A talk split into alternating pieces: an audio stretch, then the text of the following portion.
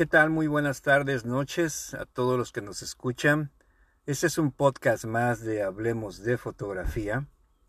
Y esta vez eh, elaboramos un tema relacionado a una cámara en especial y hablamos de la mamilla RB67, una cámara de medio formato.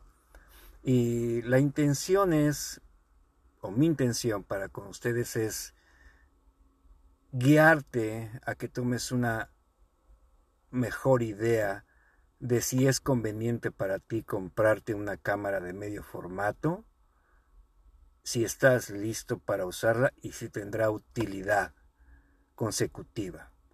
Porque eh, al informarme de cómo elaborar este podcast, me puse a investigar básicamente solo en YouTube y hay infinidad de tutoriales algunos excelentes que pueden buscarlos, que hablan del manejo de la cámara, sus virtudes, sus contras, eh, otros que de verdad no vale la pena verlos, eh, otros que solo te guían más que nada a comprar algo que no es, yo lo considero no es fácil, no es como una cámara digital.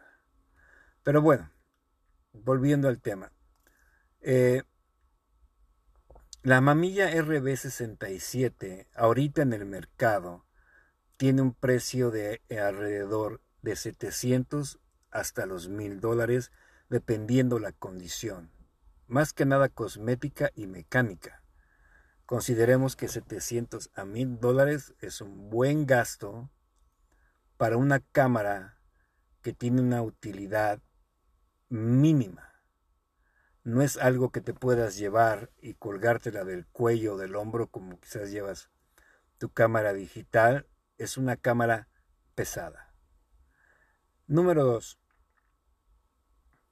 Es una cámara que, bueno, yo creo que si escuchas esto es porque te interesa esta cámara de medio formato. Es una cámara análoga mecánica de funcionamiento y que ocupa film un 120. La medida de la película es 120. Ahora bien, te voy a contar. Yo nunca tuve la oportunidad de poder comprarme una cámara como estas en mi adolescencia, ni aún un poco más adulto, por su precio. De por sí ahorita son caras, antes eran más caras. Y hablamos por qué más caras, porque estaban en el apogeo. Las cámaras mamilla, este modelo salió por ahí de los 70 Entonces, si te imaginas, para 1986, yo tendría como 17 años, 16, no tenía la cantidad para comprarme una cámara que no era tan vieja. Era una cámara que todavía podías encontrarla en buenas, en buenas condiciones este, mecánicas. En segunda, no tenía el dinero para comprármela la pude tener en mis manos, aprendí a manejarlas porque conocía gente que sí podía, que sí las tenía, aprendí a manejarlas, las conozco, pero nunca pude tener una de ellas. Y en esto eh, te quiero decir que es una cámara cara, considerando que es una cámara antigua y es una cámara análoga. O bueno, quizás el que nos escucha tenga la capacidad de, poder ser, la capacidad económica de poderla comprar. Yo esta vez la adquirí por el precio. El precio era accesible a mi bolsillo, no le veía yo ningún inconveniente, la cámara opera mecánicamente bien, cosméticamente bien está en condiciones, es una preciosa cámara que quería tener desde hace mucho tiempo y solo porque el precio no me afectaba mi bolsillo, la compré. Pero ahorita vamos a un corte y te explico más. Gracias. Bueno, y ya estamos de regreso una vez más aquí en Hablemos de Fotografía con el tema de hoy. Si la cámara mamilla RB67 es conveniente para ti y si estás listo para tener una cámara de medio formato. Les, decía que eh, me puse a, ver diferentes tutoriales, videos relacionados a esta cámara y muchos se van por el, eh, los temas mecánicos, eh, la posición, lo que utiliza, los pros y los contras. Pero me pude dar cuenta que ninguno de ellos hablan de qué tan conveniente es para ti y si eres una persona que está lista para tener una cámara de medio formato como estas. Y te voy a, voy a explicar por qué. Estas cámaras en particular de medio formato requieren de un buen conocimiento acerca de la fotografía. Requieren de tener experiencia como utilizar un medidor de luz porque lo necesitas. A fuerza necesitas un medidor de luz. Entonces antes de eso yo te sugiero que primero este, aprendas a utilizar o si ya sabes, bueno, veas que tu medidor de luz esté acorde y si no aún conoces cómo utilizarlo, te sugiero que lo aprendas, porque sin esto, sin un medidor de luz, no vas a poder hacer nada. La cámara va a estar completamente ciega. La otra parte de tener un amplio conocimiento de esta cámara eh, viene con el sentido de que eh, eh, las cosas a la izquierda realmente están a la derecha y las de la derecha están realmente a la izquierda y en algunos casos te vas a encontrar en cámaras de medio formato, no en esta que la imagen es al revés. Entonces todo esto requiere de experiencia previa a saber cómo manejar tu composición en estas condiciones. Esto requiere tiempo, ¿verdad? Si eres una persona que acaba de, que viene de la fotografía digital, porque lleva unos años en la fotografía, es de la nueva ola de fotógrafos digitales y quiere cambiar, ah, quiere conocer, quiere experimentar, quiere probar lo que era una cámara análoga, ¿verdad? Eh, de, medio formato porque ha visto la maravilla de fotos que hay, los portarretratos que es, es su fuerte de este tipo de cámara y en especial de esta. Entonces se, se, se anima a, a comprarse una. Pero bueno, te decía, tienes que tener amplios conocimientos. No ser un experto, pero sí amplios conocimientos de cómo manejar la cámara. Número dos, este tipo de cámaras requieren una previa planeación antes de disparar. Es decir, si vas a tomar portarretrato, que es muy común en este tipo de cámaras, son excelentes una vez que la sabes utilizar, dependiendo de la película que utilizas, dependiendo cómo es, cómo manejas la luz, que eso es lo importante nuevamente, vas a dar, tener resultados excelentes.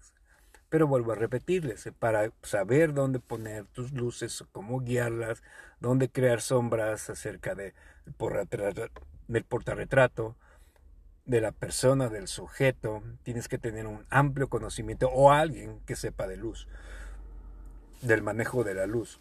Número dos, estas cámaras utilizan una película de 120. Esta cámara mamilla en particular te puede dar únicamente de un rollo, te puede dar 12 fotografías nada más. ¿Por qué? Quizás ahorita dices, estás mal, no es cierto. Bueno, por el tamaño de 6 por 7 que esa es la, cámara, y quizás se los olvidé decir, por eso se llama, el nombre de mamilla de, del modelo RB67 es por Rotating Back 67, y la medida es 67, es decir, el cartucho que se, que se deposita en la parte trasera puede girar hacia la derecha y de cambiar de 6 por 7 que es para la medida para portarretrato, lo más recomendable. Al girar a la derecha se convierte en 7 por 6, que es lo más recomendable para paisaje.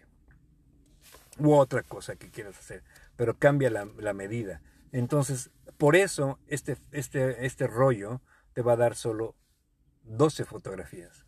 Y hay otras cámaras con diferentes medidas que te pueden dar 10, 14, algunas dan hasta 20.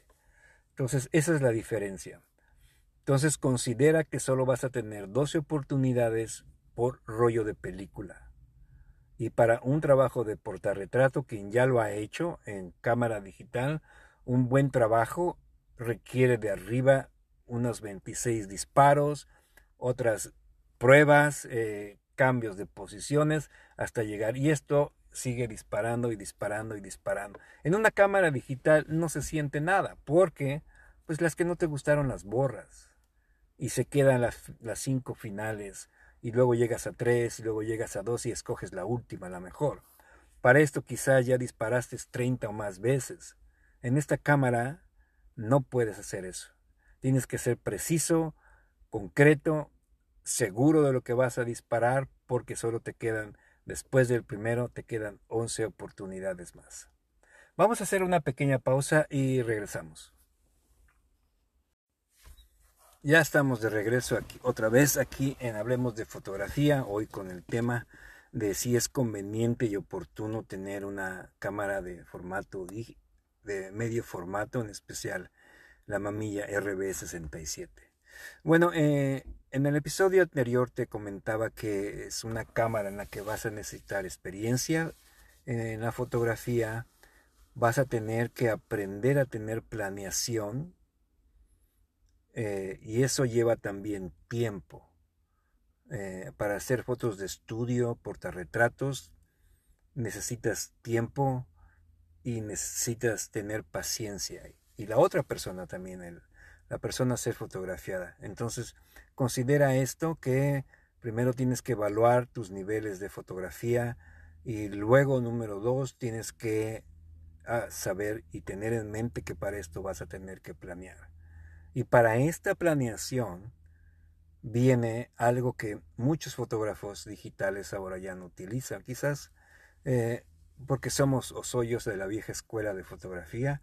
Eh, un buen fotógrafo siempre lleva una libreta y en esa libreta apunta eh, qué medida utilizó, a qué velocidad, a qué distancia y toda la información la guarda. Eso es algo que también en tu planación vas a tener que hacer. ¿Qué sigue después? Eh, vas a tener que conseguir vas a tener, perdón, no que conseguir, que aprender a saber que lo que has disparado ya está grabado en la película y ya no hay manera de componerlo. Entonces tu segunda oportunidad tienes que hacer los cambios adecuados para que no se repita. Y nuevamente esto lleva paciencia y lleva conocimiento. Eh, solo imagínate que para hacer paisaje es la coordinación y la planeación es mucho más avanzada. Porque tienes que saber exactamente la hora, tienes que tener primero bien localizado, bien localizado y ya planeado y la ubicación de qué es lo que vas a fotografiar. Con este tipo de cámaras no puedes andar con ellas como con una cámara digital viendo, oh, me llamó la atención este, este árbol, esta parte, las luces, paz, paz, y disparas. No se puede. Esta cámara ya es para llevarla a un lugar en específico que tú ya planeaste, a una hora específica donde la luz da eh, la composición que tú quieres y después de ahí nuevamente vuelves a hacer tus cálculos, tu medición de luz y después de eso disparas y no sabes cómo salió. Y recuerda, cada disparo es una oportunidad menos. Te quedan 10, te quedan 9, te quedan 8, hasta que llegas a 12. Aquí viene la otra parte. A mí me costó eh, en un lugar donde venden eh, equipo fotográfico un rollo ah, de 120 Ilford, que Ilford es es buena marca, hay mejores, pero no estaba mal el precio. Compré una de, 200, un ISO 200 o una ASA 200 que me costó 13.50. No está muy caro, la verdad, pero considera que solo me va a dar 12 fotografías y que no voy a saber cómo están hasta que las revele. Considera que para un estudio de un portarretrato mínimo vas a ocupar dos y medio rollos. Para que desde esas 12, eh, 18 fotografías te quedes con dos buenas o tres. O ojalá con todas, ¿verdad? Pero bueno, imagínate lo que se necesita para la, para la fotografía de paisaje. ¿Qué viene con esto? Que esto requiere de gastos. Entonces, estas cámaras eh, eh, en, en sus inicios fueron enfocadas a los profesionales. Y aquí en Estados Unidos, eh, no sé, en, otros países, un fotógrafo profesional, ya lo he dicho en otros podcasts, no es aquel que tiene excelentes fotografías, no es el que tiene más likes, no es nada de esto. Es he aquí para la Asociación de Fotógrafos de América, un profesionista, un fotógrafo profesional es aquel que vive de sus ingresos que deriva de la fotografía. Eso es todo. Eso es un fotógrafo personal. Aquel que vive y come de la fotografía. Entonces esto te lo relacionaba porque si eres una persona que se quiere aficionar, quiere experimentar, quiere probar la fotografía análoga en el medio formato, considera que es un gasto un poco caro. Y eso solamente estamos hablando de comprar la película, no estamos hablando del revelado.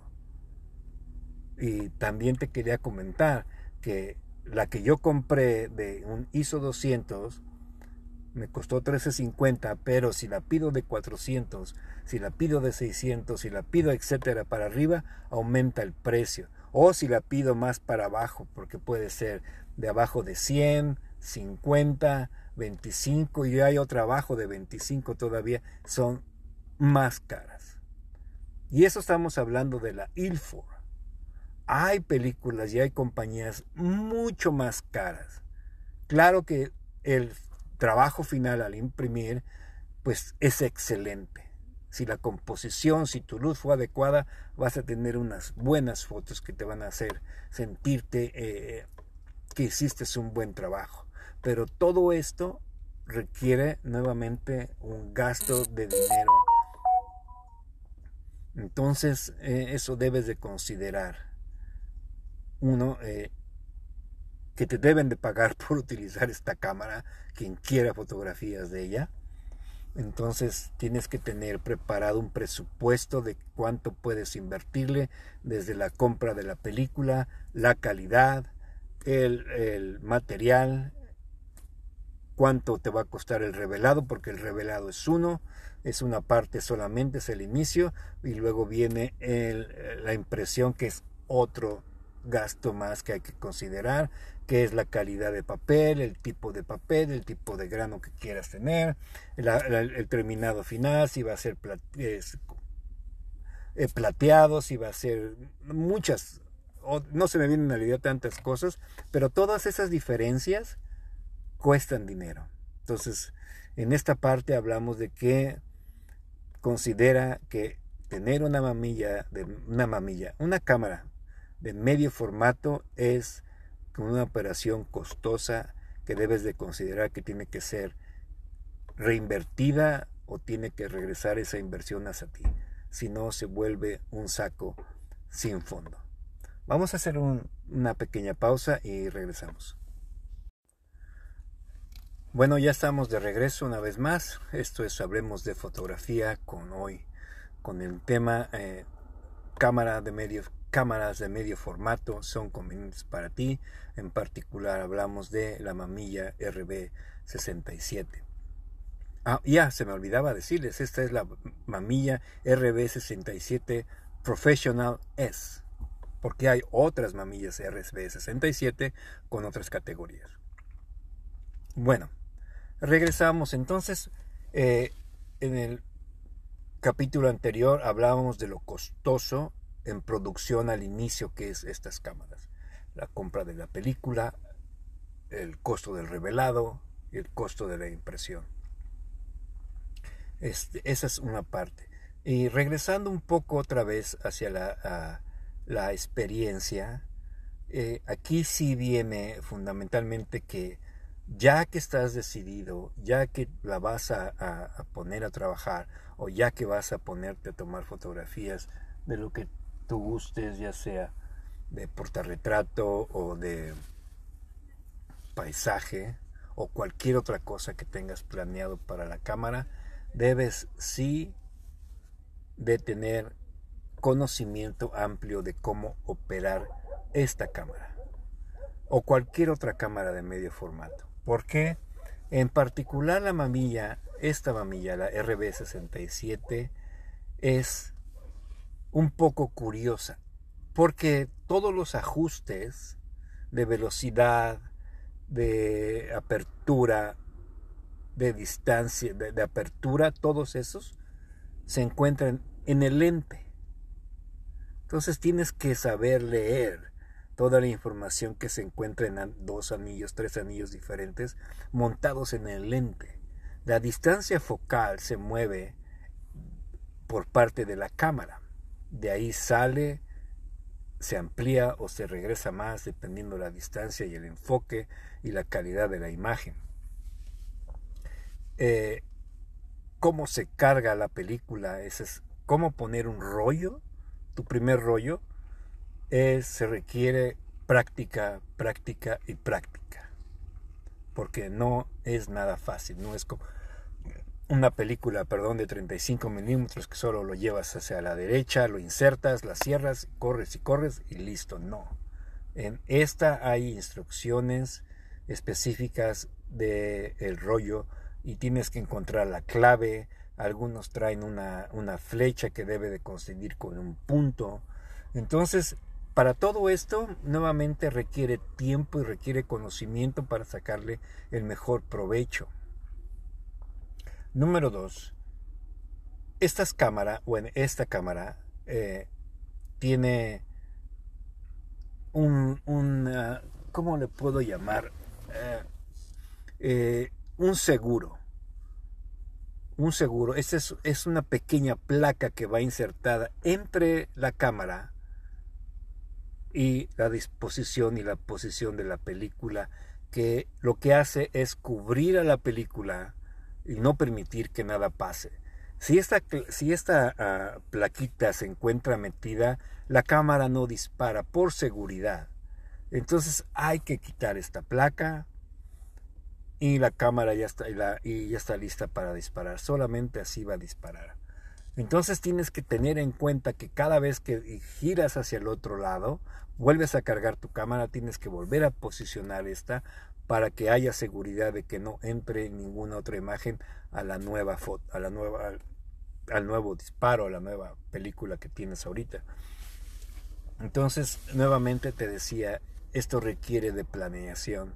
Y recuerdas aquella vez, eh, recuerdas que les comentaba que es una costumbre entre los fotógrafos de la vieja escuela y los profesionales todo apuntarlo en una libretita, porque cada foto que disparas apuntas tu apertura, tu velocidad, fecha eh, y número de película que es, oh, esta fue la segunda y en la tercera hiciste unos cambios y todo eso te va a hacer definir cómo vas a ir perfeccionando, cómo vas a ir mejorando en lo futuro. Entonces, volvemos a ver, requieres tiempo, experiencia y mucha paciencia para este tipo de cámaras. Pueden suceder varias cosas. Eh, que la cámara presente algunos problemas mecánicos. Esto es debido a que las cámaras son completamente mecánicas, es decir, se mueve a base de engranes y resortes. Y esos granes y resortes pues ya llevan bastante tiempo haciendo su función y es de manera natural que puedan tener un desgaste. Pero si la persona anterior le dio un cuidado, si fue muy cuidadoso, si le engrasaba con lo que dio, la llevaba a servicio constantemente, la cámara seguirá disparando con excelente calidad. Y eso. Entonces, estas cámaras también requieren de vez en cuando servicio. Y esto es algo que también te quiero comentar. Cuando compras una cámara como estas, o cualquier otra cámara de medio formato, o cualquier otra cámara digital, digo, análoga, tienes que saber cómo funcionan antes de comprarla. porque tienes que saber sus puntos de en dónde falla y darte cuenta que lo que estás comprando sí sirve, no está, está en funciones adecuadas, porque si no, imagínate, compras una cámara por la emoción de tenerla, pero al final te das cuenta que no abre, al final te das cuenta que el lente tenía hongo, estaba rayado de la parte interna, te das cuenta que algunos engranes se atoran, que ya no abre más, entonces, y que ya no hay manera de devolverla, porque la compraste por medio de una aplicación por internet. Y previamente te habían dicho que solo que no había eh, retorno. Entonces, eh, debes de saber cuándo la estás comprando, hacerle todas las pruebas necesarias antes de llevártela y que cuando te la lleves es porque estás seguro de que la cámara funciona mecánicamente bien. Bueno,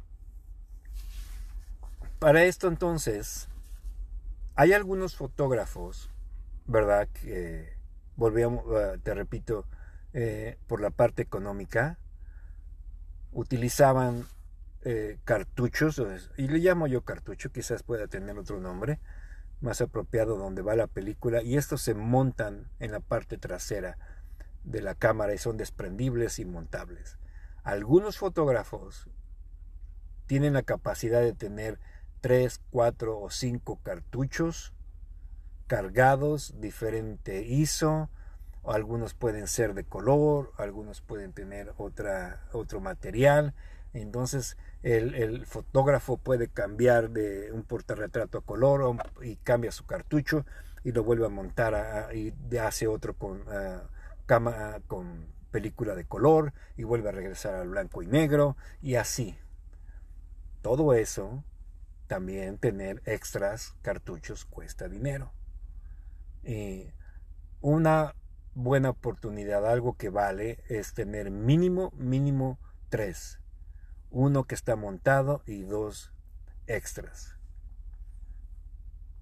Que pueden ser del mismo blanco y negro, pero que ya traes desde casa bien montados, listos para disparar, nada más es cuestión de montarlos, no los vas a tener que montar en el estudio o si estás en, en el campo haciendo landscape, no vas a tener que montarla a la prisa en, en, a manos libres, entonces ha expuesta a la luz la película, entonces eso debes de considerar.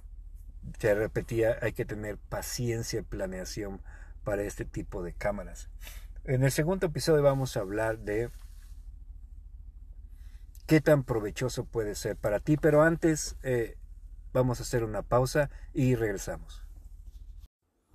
Bueno, y ya estamos de regreso una vez más aquí en Hablemos de Fotografía. Les agradezco que nos sigan acompañando. Ya casi terminamos este podcast hoy dedicado a la fotografía análoga, en, en particular las cámaras y las películas de medio formato y en particular les hablo de la mamilla RB67.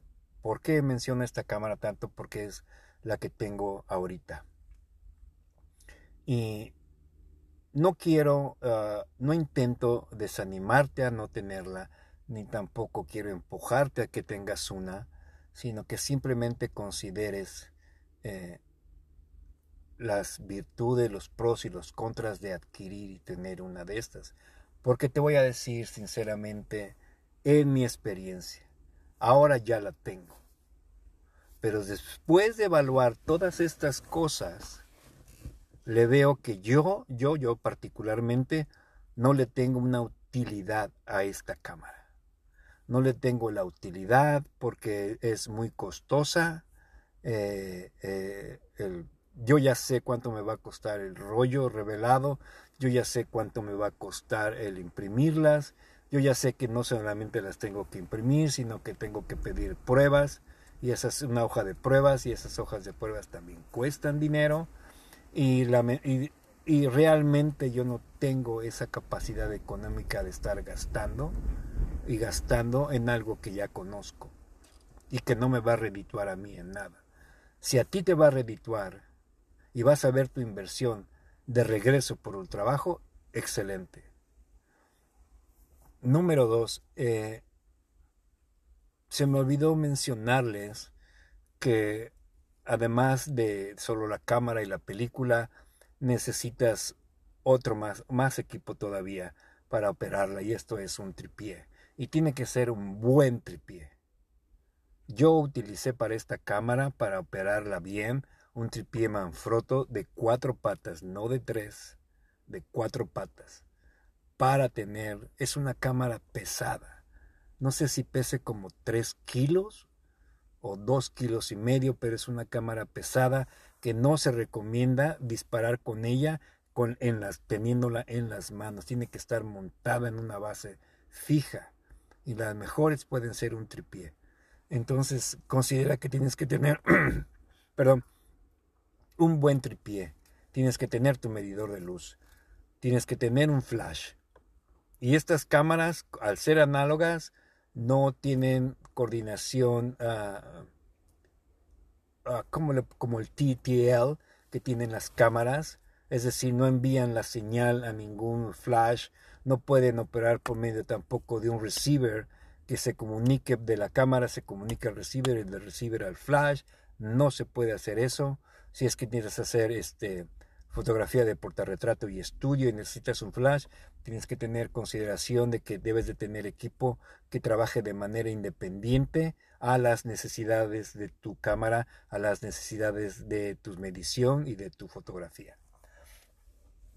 Entonces, eh, te decía, al final de todo esto, no, yo en particular no le tengo utilizo, no, no le veo provecho para mí esta cámara.